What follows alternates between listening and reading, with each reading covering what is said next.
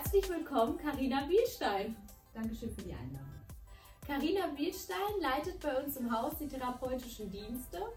Außerdem ist sie Landessprecherin NRW für den Berufsverband der Soziotherapeuten und ist selbst auch als Soziotherapeutin tätig. In dieser Podcast-Folge wollen wir genau dieses Thema auch klären. Was ist überhaupt Soziotherapie? Da Soziotherapie bei vielen auch noch gar nicht so bekannt ist, obwohl es sie schon so lange gibt. Und möchten auch die meistgestellten Fragen rund um die Soziotherapie klären. Fangen wir direkt mit dieser Frage an. Karina, was ist Soziotherapie überhaupt? Das ist auch eine der zentralsten Fragen generell. Also Soziotherapie gibt es eigentlich schon seit 20 Jahren und ist eine ambulante Krankenkassenleistung. Die ist im SGB V verankert unter dem Paragraphen 37a. Mhm. Ähm, und das auch schon seit 20 Jahren. das ist schon mal vorweg. Also ganz ursprünglich, ähm, ich erzähle einfach ein bisschen was über Gerne. die Geschichte. Ganz ursprünglich ähm, hat damals sogar die AOK, ähm, mhm. die Soziotherapie als Pilotprojekt ins Leben gerufen. Und da ging es darum, psychisch erkrankte Menschen durch ambulante Hilfen zu unterstützen und zu schauen, wenn die ambulante Hilfen, also wenn die auch zu Hause Unterstützung bekommen, ähm, ob sich etwas an dem Verhalten ändert, dass sie immer wieder stationär gehen müssen. Es gab früher diesen klassischen Drehtürpatienten-Effekt, mhm. den gibt es auch heute noch. Ne? Also dass Menschen, die, denen es wirklich sehr, sehr schlecht geht psychisch, dass sie irgendwann in die Psychiatrie kommen, dann dort ja, in unterschiedlichen Längen sind, viele Medikamente bekommen, entlassen werden, wieder ins häusliche Umfeld gelangen. Die Probleme bleiben allerdings dieselben. Und das, was passiert ist, wenn es dann wieder akut wird, sie müssen wieder in die Psychiatrie. Dafür ähm, ist damals zwei Jahre lang ein Pilotprojekt gestartet worden, um zu schauen, ob die äh, Kosten auch gesenkt werden können, weil so ein stationärer ja. Aufenthalt natürlich ja. unglaublich teuer ist. Und nach zwei Jahren war, äh, waren die Kosten halbiert. Okay. Warum es dann noch 20 Jahre gedauert hat, bis die Soziotherapie überhaupt salonfähig geworden ist oder beziehungsweise jetzt wird, das kann ich mir nicht erklären. die Frage hätte ich jetzt gehabt, aber ich glaube, die ist gar nicht so einfach zu beantworten. Nee, das ist es tatsächlich nicht, weil da einfach sehr viel von abhängig ist. Ne? Also dadurch, dass es keine Rahmenverträge gab, ähm, oder beziehungsweise ganz lange Zeit nur Diplom-Sozialarbeiter, also, also Diplom-Sozialarbeiterin tätig sein durften mit zwei Jahre, ich glaube zwei Jahre stationär und ein Jahr ambulant oder andersrum, das weiß ich gar nicht mehr so genau. Gab es kaum Menschen, die es überhaupt ausführen durften. Dann gab es keine Rahmenverträge. Also es gab sehr, sehr viele Faktoren, die dazu geführt haben, dass die Soziotherapie effektiv nicht umgesetzt wurde. Mhm. Das ist mhm. aber jetzt anders. Mhm. Und du sagtest, ähm, um teilweise auch stationäre Aufenthalte zu vermeiden. Heißt, wie kann Soziotherapie konkret aussehen? Kann ich mir vorstellen, der Therapeut kommt zu mir nach Hause oder wir treffen uns in einer Einrichtung?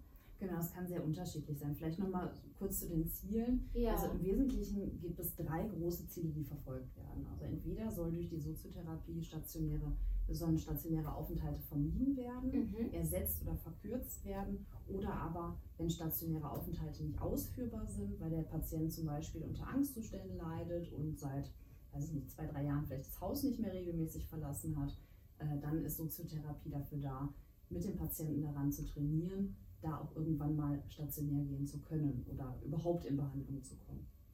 Genau, dementsprechend kann, also wie du vielleicht schon raushörst, die Soziotherapie kann sehr, sehr vielseitig sein mhm.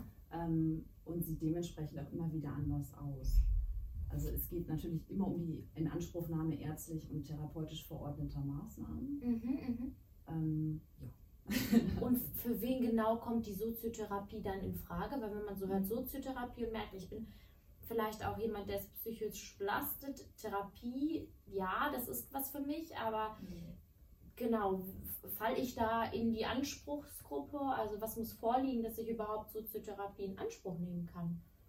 Genau, also äh, es ist so, bis heute wird unterschieden zwischen den vordergründigen Diagnosen, wie die auch schon vor 20 Jahren die Diagnosen war, wofür man Soziotherapie verordnen könnte. Das heißt für schwerst psychisch erkrankte Menschen, für Menschen mit einer äh, Erkrankung aus dem schizophrenen Formenkreis oder aber für äh, Menschen mit einer affektiven Störung. Mhm. Äh, das heißt, wenn wahnhaftes Erleben zum Beispiel mit dazukommt. Ähm, das sind die vordergründigen Diagnosen. Seit 2015 ist es allerdings so, dass die Soziotherapie für alle psychischen Erkrankungen geöffnet worden sind. Es muss allerdings eins von vier Kriterien zutreffend sein. Das bedeutet, entweder sind die ähm, hat, der, hat der oder die Patientin massive Einschränkungen ähm, im, in, der, in den Alltagskompetenzen. Das heißt, sie können nicht mehr gut oder nur schwierig alleine planen, strukturieren und wirklich in die, in die Umsetzung gehen. Das heißt, ich möchte vielleicht gerne mal zu einem Psychotherapeuten kommen mhm. und schaffe es dann auch einmal dort anzurufen, mhm. äh, habe vielleicht auch geschafft, den Termin zu organisieren, aber in der Umsetzung geht es dann hinterher nicht weiter, weil vielleicht die Ängste zu groß sind oder man verschlafen hat oder der Antrieb so gering ist. Also es kann sehr unterschiedlich sein. Ein also Soziotherapie ja. setzt schon vorher an. Also sehr, sehr kleinschrittig. Ja, ja. Also ja. Soziotherapie ist wirklich sehr, sehr niederschwellig. Wenn jemand, der zu einem Psychotherapeuten gehen kann, ähm, der hat der sollte eine gewisse Therapiefähigkeit mhm. mit sich bringen eigentlich bräuchten ganz, ganz viele Menschen Psychotherapie. Das Problem ist allerdings, dass sie da, dort gar nicht ankommen können, mhm. weil die, ähm, die Fähigkeiten, die davor stehen, wirklich diese gewisse Belastbarkeit schon mitzubringen, re regelmäßig das Haus verlassen zu können, am Ball zu bleiben, den Antrieb zu finden, ähm, weil das nicht gegeben ist. Ne? Da ist dann zwar eine gewisse Motivation, sollte natürlich auch in der Soziotherapie da sein, ohne Motivation Klar. und ohne dass sich jemand überhaupt an irgendwelche Absprachen halten kann ist es auch schwierig mit der Soziotherapie. Es gibt zwar immer mal wieder Patienten, die noch gar nicht, die noch gar kein Verständnis darüber haben, ähm, dass das vielleicht auch was mit ihrer Erkrankung zu tun hat, dass sie sich so fühlen und dass, es, äh, dass sie so Schwierigkeiten haben mit dem Antrieb. Aber in der Regel kommen Menschen zu uns, die ähm, wirklich dieses Bewusstsein schon haben die wissen, ich habe Schwierigkeiten und ich würde gerne zum Beispiel in Psychotherapie oder ich würde gerne zum Facharzt gelangen, aber ich komme da effektiv nicht an, weil dann mhm. kommt mir mein Antrieb entgegen und dann komme ich morgens nicht aus dem Bett oder dann sind die Ängste so groß. Heißt Soziotherapie in Anspruch nehmen zu können oder mm, damit zu starten, ist einfacher, wie ich daraus höre. Ich muss nicht irgendwo anrufen und neun Monate warten, sondern die Therapie kann früher beginnen und der Weg in die Therapie mit der Therapie zu beginnen, ist kürzer. Richtig? Ja, also wir verstehen uns als Akuthilfemaßnahme. Mhm. Das bedeutet, wir versuchen Wartezeiten weitestgehend zu verhindern. Also mhm. wenn jemand eine, also grundsätzlich, die Voraussetzung für die Soziotherapie ist allerdings auch an der Stelle wieder eine Verordnung von einem Arzt. Mhm. Kann mhm. ich gleich gerne noch mal was zu sagen. Gerne. Aber wenn es eine Verordnung von einem Arzt gibt, dann schaffen wir es in der Regel innerhalb von wenigen Tagen maximal zwei Wochen. Ja, also das okay. ist wirklich so das Maximum, die Soziotherapie auch in die Wege zu leiten. Das ja, also ist super. Das ist, und das ist natürlich gerade, wenn man sich überlegt, dass die äh, Psychotherapeuten zum Beispiel aufgrund der Sprechstunde, die sie anbieten müssen, ähm, die sind voll. Ne? Also die Wartezeiten sind wirklich lang. Letztens eine Patientin gehabt, die äh, hat auf einen Termin bei ihrem Facharzt gewartet, bei einem Psychiater. Und das war eine Wartezeit von acht Monaten. Wow. Wow. Und das, obwohl sie schon angebunden war. Okay. Das heißt, ich muss auch gar nicht zu einem bestimmten Facharzt, sondern ich kann auch zum Hausarzt meines Vertrauens gehen. Und der kann mich erstmal, kann mir eine Verordnung ausstellen. Das geht auch, ja. allerdings nicht so lange. Also insgesamt gibt es ein Kontingent von 120 Einheiten Soziotherapie in einem Leistungszeitraum von drei Jahren für eine Diagnose. Also wir haben jetzt keine mhm. Erfahrung damit, mhm. wie das ist, wenn man mehrere Diagnosen hat und das Kontingent ausgeschöpft ist. Aber ich glaube, das hat auch ein bisschen was damit zu tun, welchen Anspruch wir daran haben und dass wir sagen, okay, 120 Einheiten müssen wir gar nicht erst ausschöpfen. Also das zeichnet sich in der Regel schon vorher ab, in welche Richtung sich die Soziotherapie entwickelt und die, äh, der Prozess praktisch mit dem Patienten oder der Patientin. Ähm, die, der Hausarzt hat die Möglichkeit, eine Überweisung zur Indikationsstellung auszustellen. Okay. Das bedeutet, das sind fünf Einheiten, die sind auch nicht genehmigungspflichtig und der Hausarzt braucht dafür keine Genehmigung von der Kassenärztlichen Vereinigung.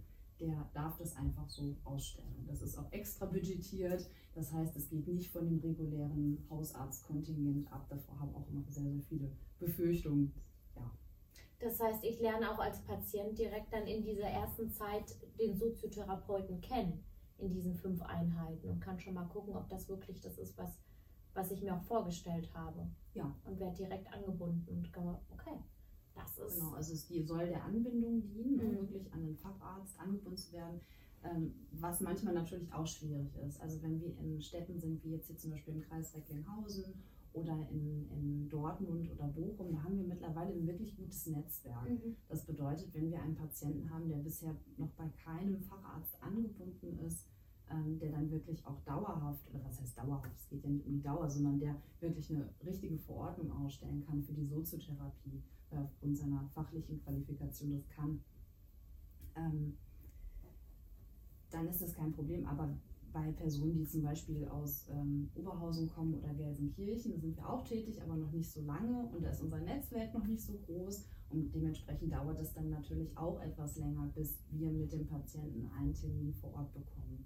Ganz hilfreich sind dann natürlich immer die, die äh, Facharztsprechstunden, die ja auch regelmäßig angeboten werden, die allerdings natürlich auch wieder sehr viel Wartezeit in der Regel bedingen. Genau.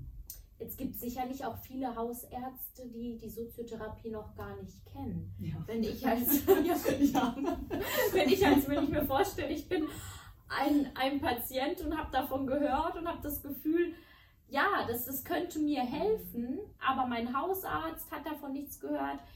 Bieten, bietest du dann auch Hilfe an oder die anderen Soziotherapeuten, dass das überhaupt losgehen kann, dass man da auch den Kontakt zum Hausarzt sucht? Ja. Dass man dann, okay. Also es ist so, dass wir, oder dass ich mit dem größten Teil damit beschäftigt bin, äh, Fachärzte und Hausärzte zu informieren und äh, darüber aufzuklären, was ist eigentlich die Soziotherapie, für welche Patienten ist das denn geeignet. Und gerade für die Hausärzte ist natürlich spannend, Menschen, die so schwerst psychisch erkrankt sind und es in, der Regel schaffen sie es, wenn sie es zum Arzt schaffen, mhm meistens nur zum Hausarzt. Genau.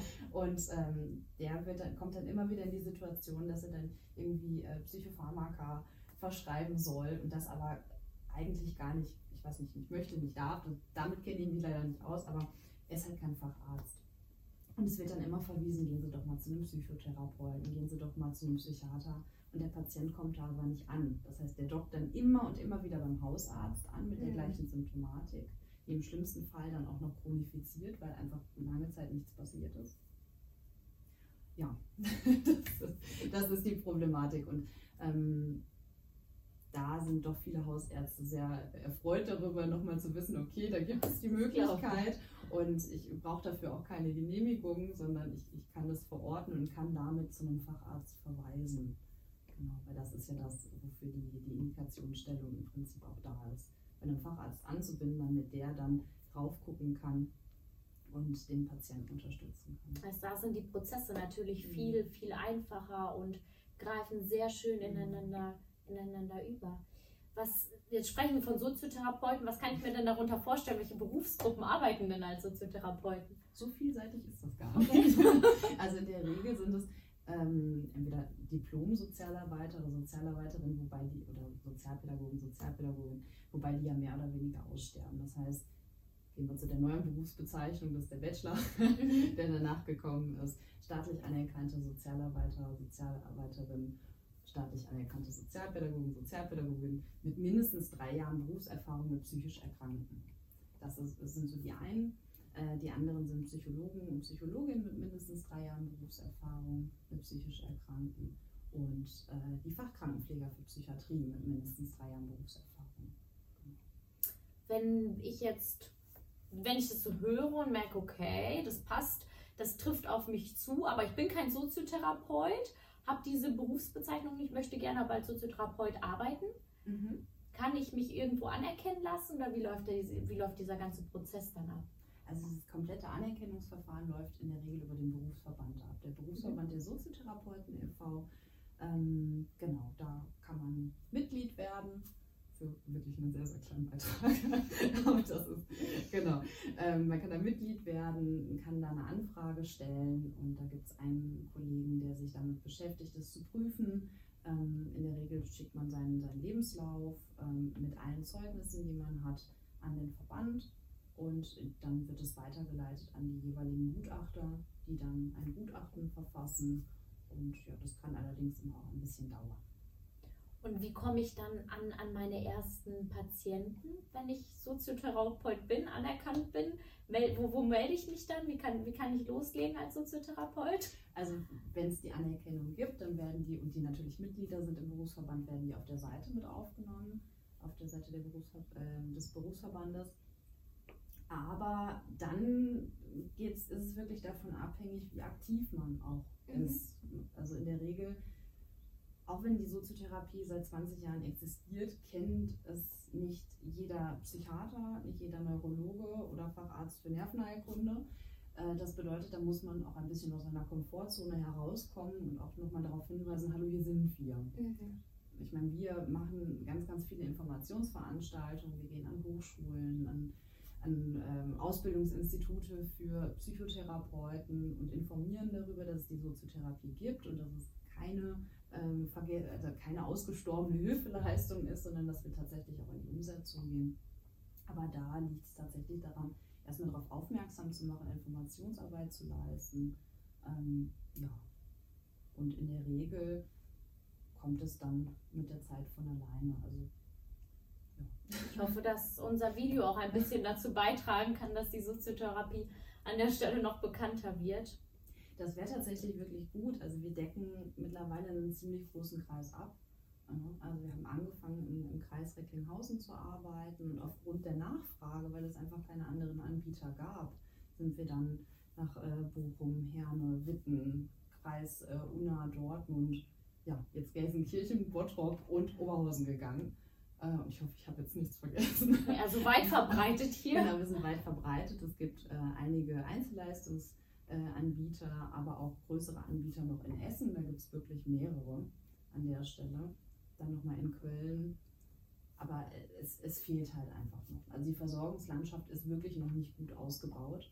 Und das liegt natürlich auch wieder an, an teilweise fehlenden Rahmenverträgen, die es gibt. Ne? Also mit dem VDK, also mit dem Verband der Ersatzkrankenkassen, haben wir Rahmenverträge. Ich glaube seit 2017, wenn ich mich jetzt nicht irre. Und das läuft wirklich problemlos. Also ähm, mit Patienten allerdings, die, die bei Primärkrankenkassen sind, ist es immer alles per Einzelfallentscheidung. Mhm, mhm. also das heißt, der Patient bekommt eine Verordnung von, von seinem Facharzt, ähm, dann wird es alles eingeleitet, wir senden das an die Krankenkasse und dann müssen wir schauen, ob wir starten können. Also sind wir in den Fristen, dann können wir direkt loslegen.